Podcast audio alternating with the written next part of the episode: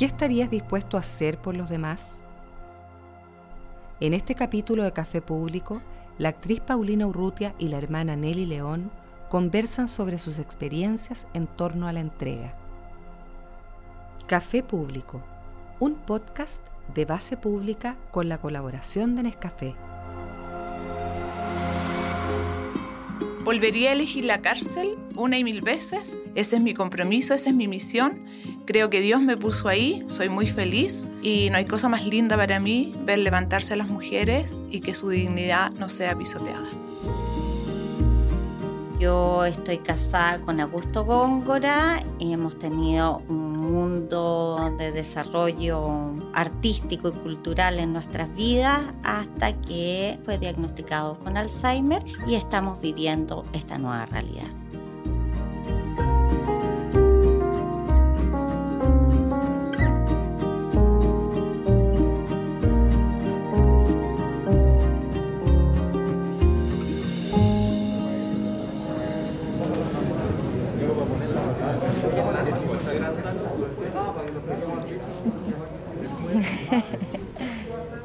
Eh, quiero decirte que te conocía, eh, sobre todo cuando hiciste Teresita de los Andes, que marcó mi vida, mi vocación incluso. ¿Ya? Empezamos. ¿Cuál es tu nombre? bueno, yo soy Nelly, soy religiosa del Buen Pastor y soy capellana de la cárcel de mujeres. Qué increíble eso que haya capellana, porque solamente es porque son todas mujeres nomás, porque si no sería un capellán hombre, ¿o no? O sea, el título de capellana no existe en realidad, pero existe el de capellán, porque derecho canónico, toda una historia, y, mm, pero yo me lo adjudiqué sola. Entonces la pregunta para mí es como, porque yo también lo sentí en un momento, son una vocación de servicio. Eh, en estos tiempos? Lo que pasa es que yo creo que la vocación, eh, o sea, eh, mi vocación religiosa trasciende las personas. Eh, yo me siento profundamente llamada al seguimiento de Jesús de Nazaret y eso a mí me tiene muy en paz porque yo no sigo ni a ningún obispo, ni, bueno, mi congregación, obviamente, la espiritualidad de mi congregación que está intacta, pero yo no sigo a las personas. Y eso es lo que le digo a la gente siempre. O sea, nosotros seguimos a Jesús y no a las personas, porque el día que se nos cae esa persona, se nos acaba la fe. Y eso no puede ser. Entonces era una revolucionaria.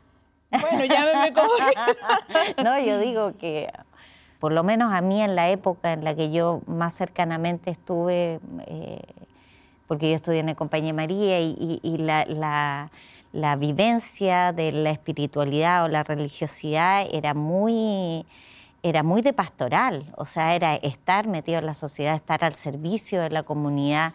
Y bueno, y esa palabra fundamental, ¿no? del servir, o sea, que uno tuviera una actitud de vida en la cual, eh, o, la profesión que nos siguiera, ¿no es cierto?, tenía que ver con para qué sirvo yo, esas dos dimensiones, para qué sirvo y de qué manera sirvo a los demás. Bueno, yo hice la opción por la a ver, yo tengo un poquito ahí para contextualizar. Eh, yo estaba estudiando pedagogía en un colegio en el año 81 em, y me tocó presenciar un abuso de una niña, que lo denuncié, que, hice muchas cosas, pero como que a nadie le importó, ni a la directora, al inspector. Eh, pasó, pasó y quedó. Yo tenía un proyecto hasta ahí, yo me iba a casar, estaba enamorada, creí que estaba enamorada y, esa era como mi vida, digamos, como el sueño de cualquier mujer a mi edad. Y eso cambió mi vida, como que me empecé a cuestionar que yo tenía que hacer algo más por las personas. Y de ahí, bueno, la opción por, eh, por consagrarme a Dios y en tercero medio yo había tenido una experiencia en la cárcel de Santa Cruz, yo estudiaba allá, de haber ido a la cárcel. Quedé muy impactada con los barrotes, con la gente tras las rejas, y eso también marcó, pero eso como que pasó. Incluso pensé ser gendarme en algún momento para poder estar en la cárcel. Y cuando descubro esta congregación del Buen Pastor que tenía trabajo con las mujeres en la cárcel, eh, sentí que ese era como mi nicho, digamos, donde yo podía desarrollarme y hice esta opción.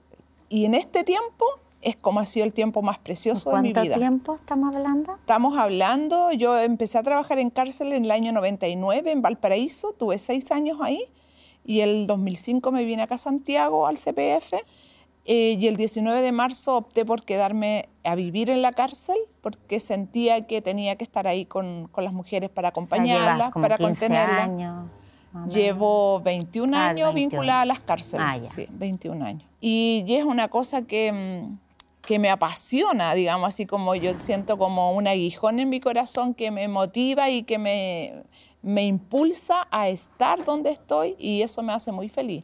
Así que. Qué loco, porque lo que me produce con, con tu historia eh, es, lo diferente que es la mía, en el sentido que yo nunca he buscado nada, fíjate, que nunca, nunca he tenido como, efectivamente, al igual que cualquier persona, eh, me han pasado cosas, pero eso no han determinado búsquedas específicas. De hecho, a mí siempre me preguntan como actriz, me dicen, ¿qué te gustaría hacer? Eh, ¿Qué personaje te gustaría hacer? Y la verdad es que yo nunca, eh, nunca he esperado o buscado algo. y siento que la vida me ha puesto en diferentes situaciones y, y, justamente a esta altura, como tú dices, así como que viene el cansancio, viene una palabra que para mí como que la descubrí, que fue la aceptación. Y lo más extraño de todo esto es, es cómo también esta situación porque yo estoy aquí por una cosa que no es ni ser actriz, ni ser, ni ser exministra, ni ser docente, ni ser directora de un teatro, sino que estoy aquí porque, porque mi marido tiene Alzheimer. Entonces, qué cosa más loca, pero, pero en realidad eh, todo tiene mucho sentido. Y claro, lo que ha ocurrido con Augusto ha sido muy especial para mí, muy transformador. Que Augusto Góngora se escucha, perdón, se escucha. Augusto, más calladito, más calladito, más calladito. Paulina. Y, claro, no, yo digo, y solamente para decir que eh, yo siento que en ti hay, un, hay una clara vocación de servicio, de trabajar por otro. Pero ¿no te parece que eso es algo que todo, todo ser humano debiera tener más conciencia de eso? Porque tú en el fondo eres una especialista de la entrega, ¿o no? Eres como un profesional de la entrega, ¿o no? Pero tú también, pues. ¿no? Yo lo que digo es, si cada uno, de, si cada una de las personas pudiese descubrir que el ser humano no, no existe o no tiene sentido, sino descubre que efectivamente tiene que, así como trabajar en su, en su desarrollo personal, en su potencia, digamos, creativa, en su desarrollo, no sé, profesional, tiene que trabajar un lado en donde justamente como tú, no solamente descubra el servicio, sino que la plenitud que eso significa, porque yo también soy feliz y yo creo que eso es lo emocionante. Uno es muy feliz con esto, pese a todo lo que tú dices, que uno sufre, eh, de repente, bueno, como las mamás, los papás se agarran de la pinche diciendo, por favor. Es terrible, es cansancio y todo, pero también es muy bello, ¿o no? Es precioso. Pero mira, yo creo que eh, nosotros los seres humanos eh, nos encerramos, nos, nos, volvimos así como a mirarnos nuestro propio ombligo. O sea, como que nos pusimos visera en la mayoría de los seres humanos hoy día, quizás de los chilenos, para no ir tan lejos. Entonces dejamos de vernos. Entonces yo creo que ese es el desafío hoy día, mirarnos un poquito más mirar a los otros, saber quién está a nuestro alrededor. Yo creo, yo creo que eso no va a cambiar. ¿eh? O sea, yo, yo soy mucho más eh, pesimista. Yo lo que creo que puede calar más profundo de, esta situación es el, haberse dado cuenta que solos no, no podemos vivir. Porque nos dimos cuenta que, que, en el fondo el ser humano tiene que eh, ser integral.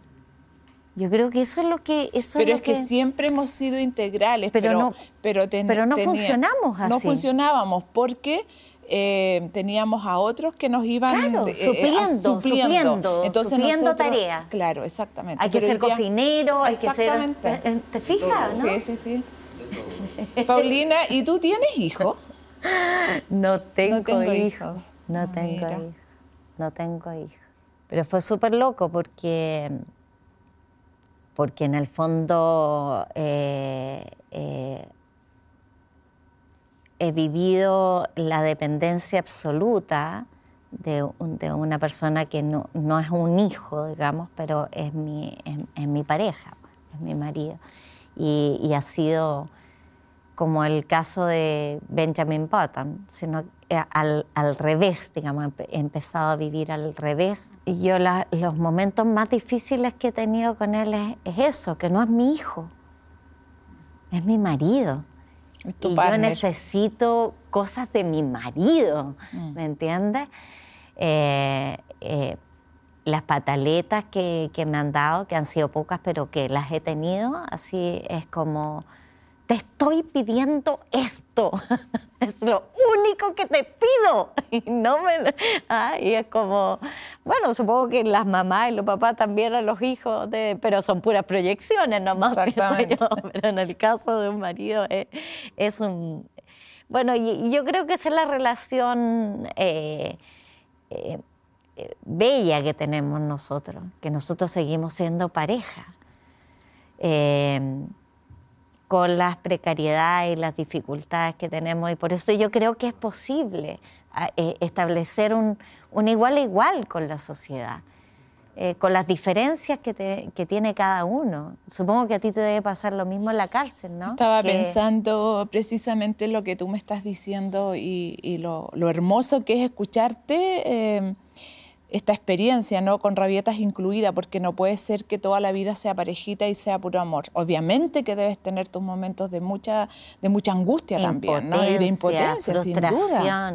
Fíjate que en el, hay una mujer en la cárcel que tiene 62 años, 63, y que empezó a hacer eh, también, con, empezó con un Alzheimer. Hay otras internas, dos se turnan para cuidarla y esa cuestión es súper potente porque no son nada de ella. Eso, eso es humanidad. Pura humanidad. Pero uno puede amar a otro sin tener historia, sin tener... Uno puede ver a otro sin conocerse y tener un lazo humano eh, de relación, de contacto, eh, profundísimo. Entonces, yo, y, eso pasa con esta enfermedad. Y yo creo que, yo creo, eh, no sé, no sé si te pasa a ti, pero creo que las cosas pasan por algo. Sin duda, pues. Y esta, esta es una enfermedad de la humanidad. Sí es para darte cuenta que si tú no tuviste hijo, en algún momento vas a tener que vivir esa experiencia de cuidar a alguien como si fuera un niño. A mí me pasó ahora, no? sin duda, mira, yo no tengo hijos biológicos, soy monja, me consagré a Dios, pero todas las mujeres hoy día de la cárcel y muchas otras me dicen madre, y yo soy su madre. Te das cuenta que, no sé, yo pienso ahora en los adultos mayores en nuestra sociedad segmento absolutamente despojado de valor, de significación. Así es. O sea, hoy día la gente que tiene hijos, los hijos se preocupan, hacen su familia y Los no, no es parte, no es como nosotros que vivimos con los abuelos y los abuelos eran parte constitutiva de nuestra vida. Hoy día el desarrollo social hace que los abuelos no necesariamente tengan significación en el, en el grupo familiar y eso se proyecta a, a mil en la sociedad. Entonces, ¿qué es lo que hace el ser humano? Bueno, hace que esos esas personas finalmente como yo, yo, le he dado mucha vuelta a esta enfermedad. Y no sé, aparte de, sentir de que siento que es una enfermedad del miedo, o sea, eh, eh, se borran de de miedo, al enfrentar, ir acercándose a este vacío absoluto, a, esta, a, esta, mm, eh, a este olvido de la sociedad, el, ser humano se borra antes. Pero sabes que ahí hay un punto súper importante que es el que, tú, el que tú te has consagrado a, atender, a acompañar, porque ahí hay un amor profundo de tu parte. O sea, porque ¿qué hubiese sido lo fácil para ti con tu, con tu esposo? Llevarlo a un hogar y seguir tu vida. Ir a verlo de vez en cuando y quizás ya ni te reconocería. Yo estoy segura que hoy día te reconoce hasta por el olor. Sabe que eres tú.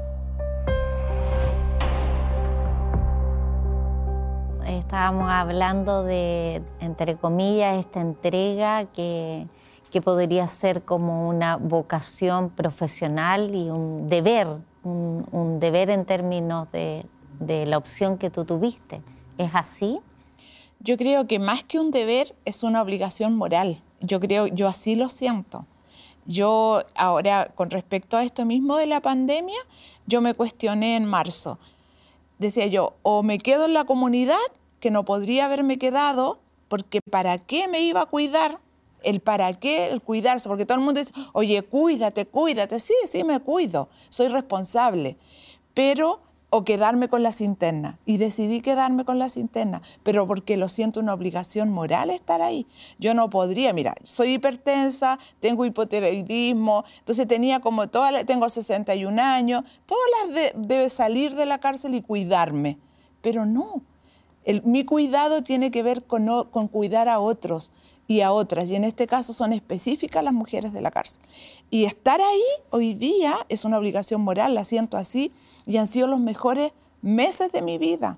O sea, yo digo, yo crucé la vereda, del, yo crucé la calle, ya no estoy al frente, estoy a su lado, estoy ahí, estoy con ella, siendo presencia de sus angustias, de sus dolores, de sus esperanzas, también de sus sueños.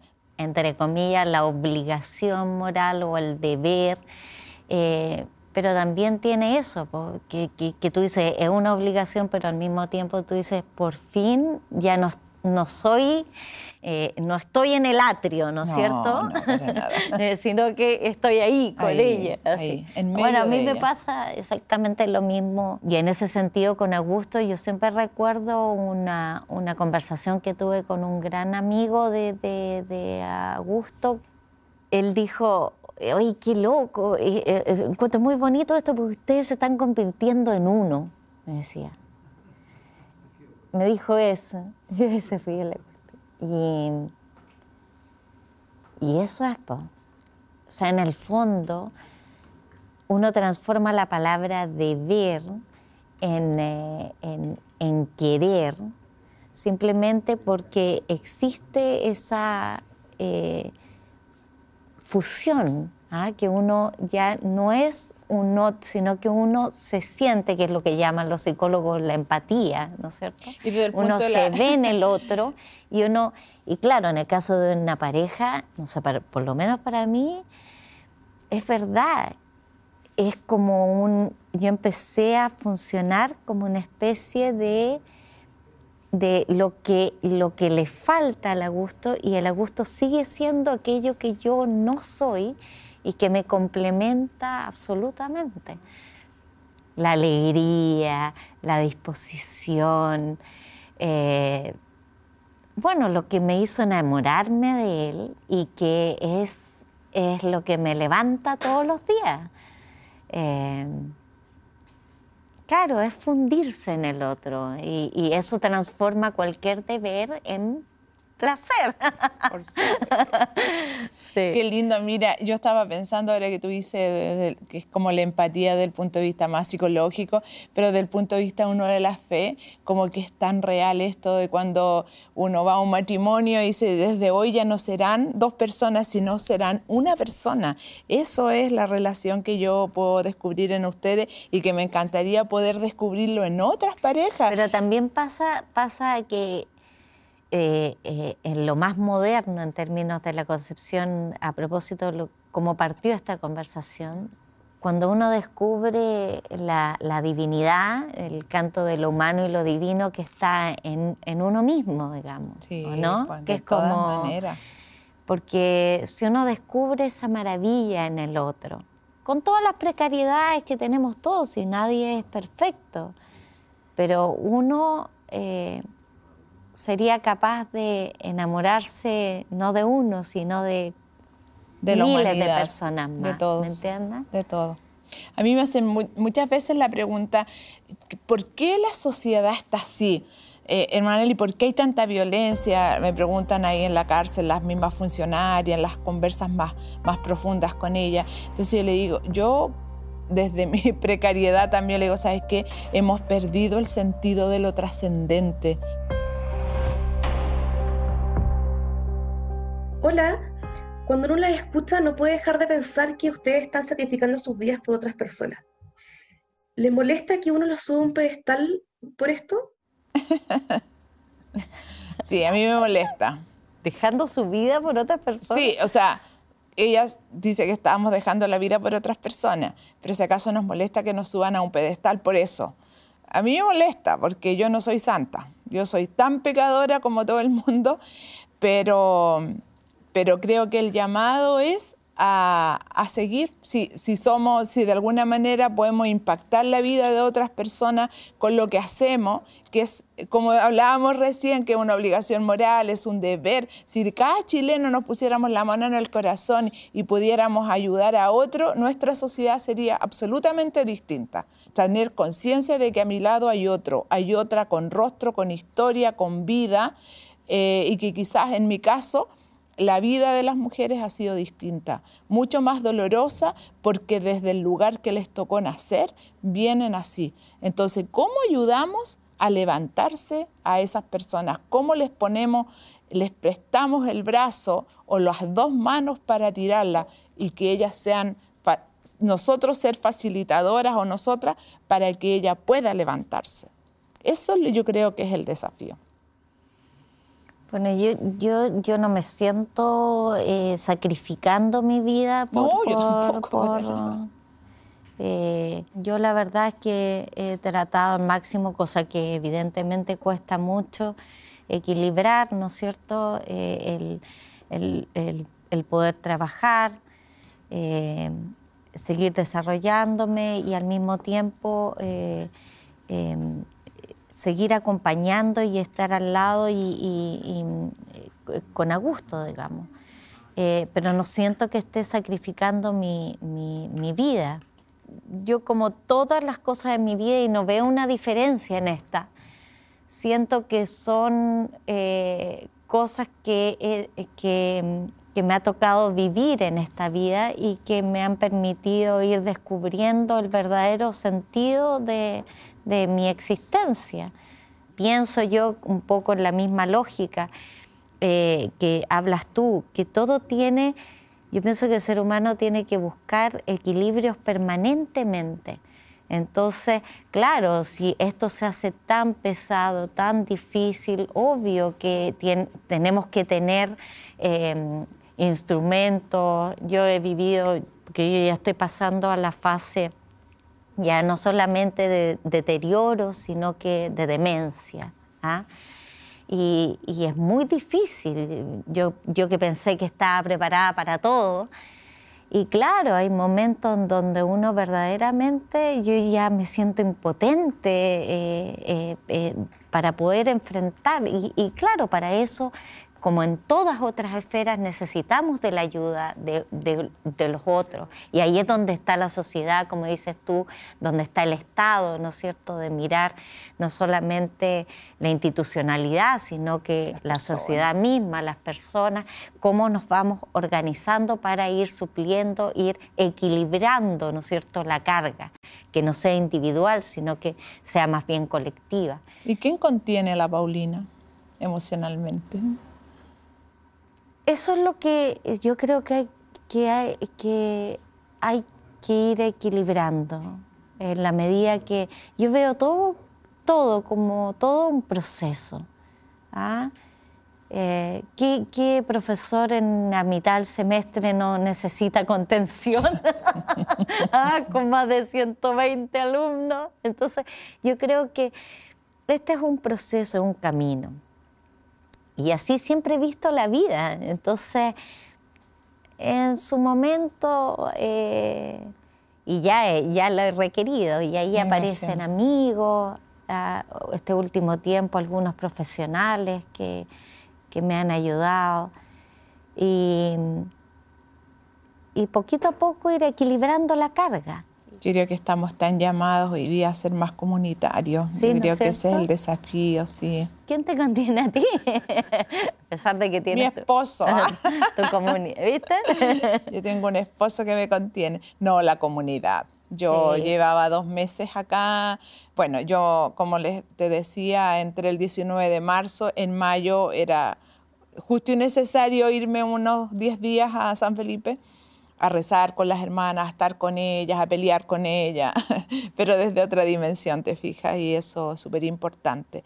Y ahora, desde mayo hasta agosto que fui nuevamente, era también ya que llegó un momento en que necesitaba, necesitaba compartir con mi comunidad, eh, mi familia y también tengo un acompañante espiritual. Fíjate que, que, loco, otra diferencia, porque lo que tú dices, alguien que te conoce, tu familia, tu grupo, y a mí esto, eh, bueno, como soy un ser muy social, tengo contacto con tanta gente y todo, que esto me ha ido como encerrando y, y me he ido abriendo también a gente totalmente nueva y claro, como explorando y contando y abriéndose. Y esto mismo que está pasando ahora ha sido súper sanador y bonito para mí haberte conocido.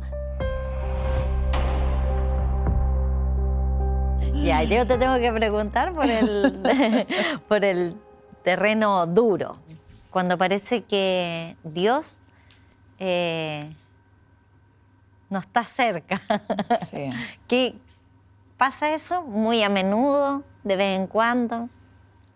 Me ha pasado, me ha pasado, em, yo tengo 34 años de monja y mm, cuando yo entré a la congregación pensé que todas éramos santas. pensé que yo iba a ser santa eh, y pensé que me iba a juntar con personas buenas y me di cuenta que no. Y en dos ocasiones he estado a punto de de dejar la vida consagrada, pero no por la misión, y eso es bien loco, porque, sino por las relaciones con las personas, con mis hermanas de comunidad, con mis hermanas de congregación.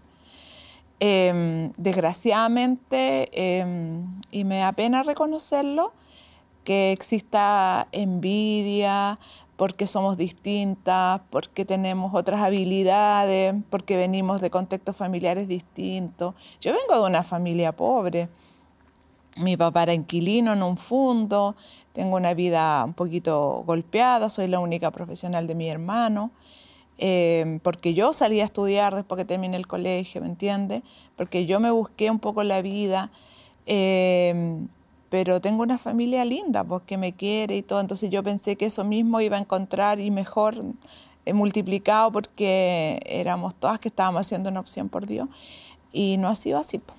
Eso me ha hecho sufrir yo he sufrido en eso, pero em, como le dije, anteriormente, estoy casada con el mejor de los hombres, entonces eh, creo que ahí ahogo estos sufrimientos y penas. Entonces, si yo iría, pongo en una balanza em, cuánto, qué es lo mejor, eh, qué pesa más, por supuesto que son los momentos de gozo los que pesan más, sobre todo en mi relación con la misión. Yo creo que yo como dije anteriormente, tengo una pasión en mi corazón que me empuja a salir y a hacer cosas, a estar en servicio de los otros. Yo hoy día podría morirme y me moriría feliz, ¿me entiendes? Porque creo que lo he dado, lo he dado todo y lo he dado con mucho cariño, con mucho amor. Yo no espero nada a cambio de esto, nada, nada de las mujeres, pero si uno lo recibe, sin esperarlo lo recibe en pequeños gestos y eso es súper lindo. Escuchándote, A me pasa que, que yo he tenido con esto como una especie de, como una segunda vida. Así. Yo creo que donde más a mí se me pierde Dios o uno ve la oscuridad más absoluta es en el miedo, eh, en, el miedo más profundo. Y el miedo más profundo, bueno, yo, yo perdí a mi madre muy joven, mi mamá se murió a los 46 años, estaba en la universidad, hacerse cargo de, de bueno, mi papá muy, muy precario, muy torpe, la verdad. Entonces, ya, como que había que vivir la vida, pues, o sea, tenía que echarle para adelante nomás. Y, como que así ha sido todo. Eh, y de repente pasa esto, y a mí la desesperación más grande en un momento era, no puedo trabajar. Y con el Augusto así en un momento decirle, déjame trabajar. no me dejas trabajar. y en esa, en esa desesperación de la angustia, porque tú lo sabes muy bien, ¿no? Cuántas familias en nuestro país, las mujeres son el sostén de su familia, y si uno no trabaja, no come, y en fin, ¿no es cierto? Esa angustia. Y de repente eh, darme cuenta ahí, por supuesto, el Augusto se mata de la risa, y lo escuchaste, eh, decir, bueno, este es mi trabajo hoy. Esto es parte de mi trabajo hoy día. También. Mira, otra cosa que eh, interesante que acabas de plantear y que quizás en la vida no hubiésemos conocido es, yo también perdí a mi mamá, yo tenía 17 años. Estaba en tercero medio en el colegio. Yo también. Entonces, y siendo, la, en, siendo la menor. Tercero de la universidad. Tener que, que a, lo mismo que tú, mi papá, mi papá cayó en el alcohol, eh, no podía vivir sin mi mamá, pasó a ser un niño y, y como asumir responsabilidades que a esa edad no me correspondía con un hermano también que, por supuesto... Mi hermano estaba en el colegio. Y mi hermano era mayor que yo, pero era muy dependiente de mi mamá. Entonces, eh, esa etapa dura, pero lo bonito de esto, que en estos callejones oscuros, siempre habido al fondo del callejón una luz, que es la que me indica por dónde tengo que seguir. Y una de las cosas lindas que me ha pasado, que el temor nunca me ha paralizado. Y eso creo que mm, es un don también, porque si el temor me hubiese paralizado a los 17 años, yo creo que estaría hoy día en el campo casaico haciendo abuela de un montón de, hijos y de nietos. Yo creo que eso es lo que está eh, parando a nuestra sociedad. Así es. El puro miedo. El puro miedo.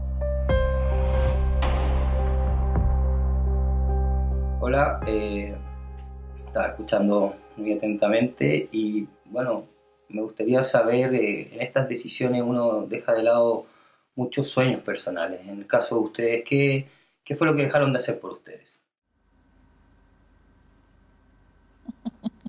¿Usted? Yo no sé qué he dejado de hacer por mí misma. Em, bueno, mi gran sueño era ser mamá mamá y tener muchos hijos. y soy mamá, no soy mamá biológica, pero tengo un montón de hijas espirituales, hasta nietos, nietas espirituales hoy día. Y quizás me hubiese gustado como sueño viajar, viajar más, conocer. Pero la verdad que yo creo que yo de alguna manera he ido realizando otros sueños que en algún momento no tuve, como ser religiosa o como trabajar en una cárcel. Em, esos son sueños sueños, metas cumplidas y preciosas y soy muy feliz por eso. Siento que los sueños se van transformando en la medida que un poco la lógica que tú decías. Y siento que he vivido la vida concho. Eh, eh, en cada momento. Entonces sería muy extraño que esta parte de mi vida no la viviera Concho también. Entonces eh, sería como quitarle el poto a la jeringa, hacer la cosa a media morir saltando o a media. Y no, pues, me metí, me metí, me metí en esto y, y, y, como las otras etapas de mi vida, como lo, vivo a concho, lo vivo con, sus dolores, con las angustias, con los miedos, con las penas, con la rabia, pero al mismo tiempo con la alegría, con el placer, con el gozo. eso que decía en un momento y en pandemia, por ejemplo, yo cuando me acuesto con el Augusto, en las noches digo. Qué rico estar juntos porque hay tanta gente que está sin poder estar con sus cariños y, yo te tengo aquí, te tomo la mano, estamos juntos y, doy gracias todos los días por eso y, pido, si hay algo que pido todas las noches es que esto dure lo más que se pueda, lo más que se pueda que podamos seguir durmiendo juntos. Y dime si eso no es un sueño. Cuéntalo yo. Precioso, precioso, realidad. Sí. Sueño que se convierte en realidad. Ah, yo te lo pregunto.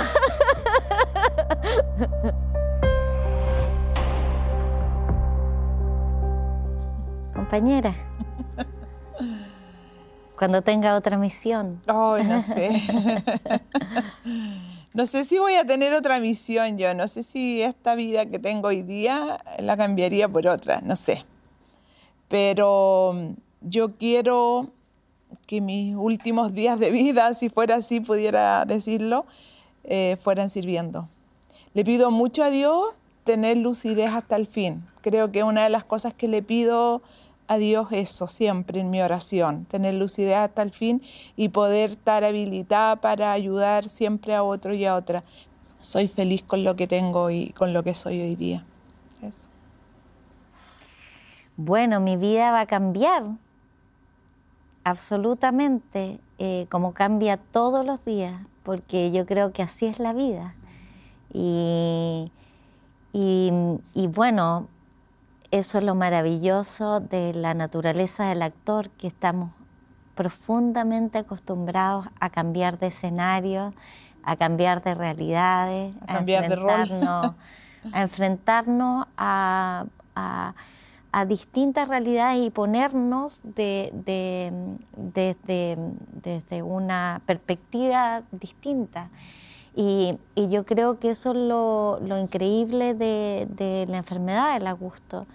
Eh, si tú me hubieras hablado hace un mes atrás o, o, me vieras en tres meses más, yo estoy segura que va a ser totalmente distinta. Y cómo me veo en eso, espero que evolucionando espero que creciendo y ganando experiencias para enfrentarme a lo que venga por delante, si es que viene algo por delante. capaz, como siempre digo a la gusto, capaz que yo me muera antes que tú de todo lo que he tenido que vivir y ahí no sé, pero, pero digo, eh, la vida es un eterno cambio y, y de eso sí que estoy segura. Oye, Paulina, ha sido un, gusto conocerte. Para mí ha sido un placer y muchas gracias y paciencia por haberme escuchado. No, feliz, feliz de conocerte, de conocer tu, tu profundo amor por la vida, por tu vida, por la vida de Augusto y por la vida de todas las personas y de la pasión que le pones al cuidado con él. De verdad, eres una tremenda guerrera. es un placer también, es un placer lo que he descubierto eh, y, un regalo estar delante tuyo. Siento que hemos tenido una conversación extraña, extraña por la oportunidad, pero la siento nuevamente como la vida, una oportunidad para hablar de, de lo que estamos viviendo, Mira, yo, eh, aparte de conocerte como la Teresita, yo hace un tiempo atrás tuviste una entrevista a la revista El Sábado, creo, no me acuerdo si era revista. Sí, eh, ahí cuando, cuando sí, Decisión del Caballero. Y yo leí esa, esa entrevista y quedé súper impresionada pero nunca en la vida pensé tenerte al frente y estar conversando de esto. Así que de verdad es un regalo de Dios para mí y un regalo de la gente que hoy día nos juntó para, para poder compartir. Así que ha sido muy bonito Igualmente, escucharte a ti, eh, tu, tu, mirada de, la misión de tu vida, de estar al servicio de otro. Yo siento que mi humilde... Eh, esfera humana también creo que no ha dejado eh, de, tener eso Entonces, muy bonito verlo como un, una especialista, una profesional de eso. Muchas gracias. Espero que la vida nos vuelva a juntar Que así en algún sea, otro po. momento. Ya que no nos podemos Qué abrazar, pena, po. me encantaría darte un abrazo. ya nos daremos uno muy pronto, estoy segura. Sí. Porque somos hermanas en muchas Eso, cosas, ¿no? así es.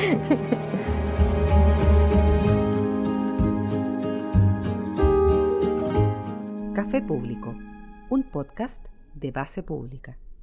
Síguenos en nuestras redes sociales y en basepublica.cl.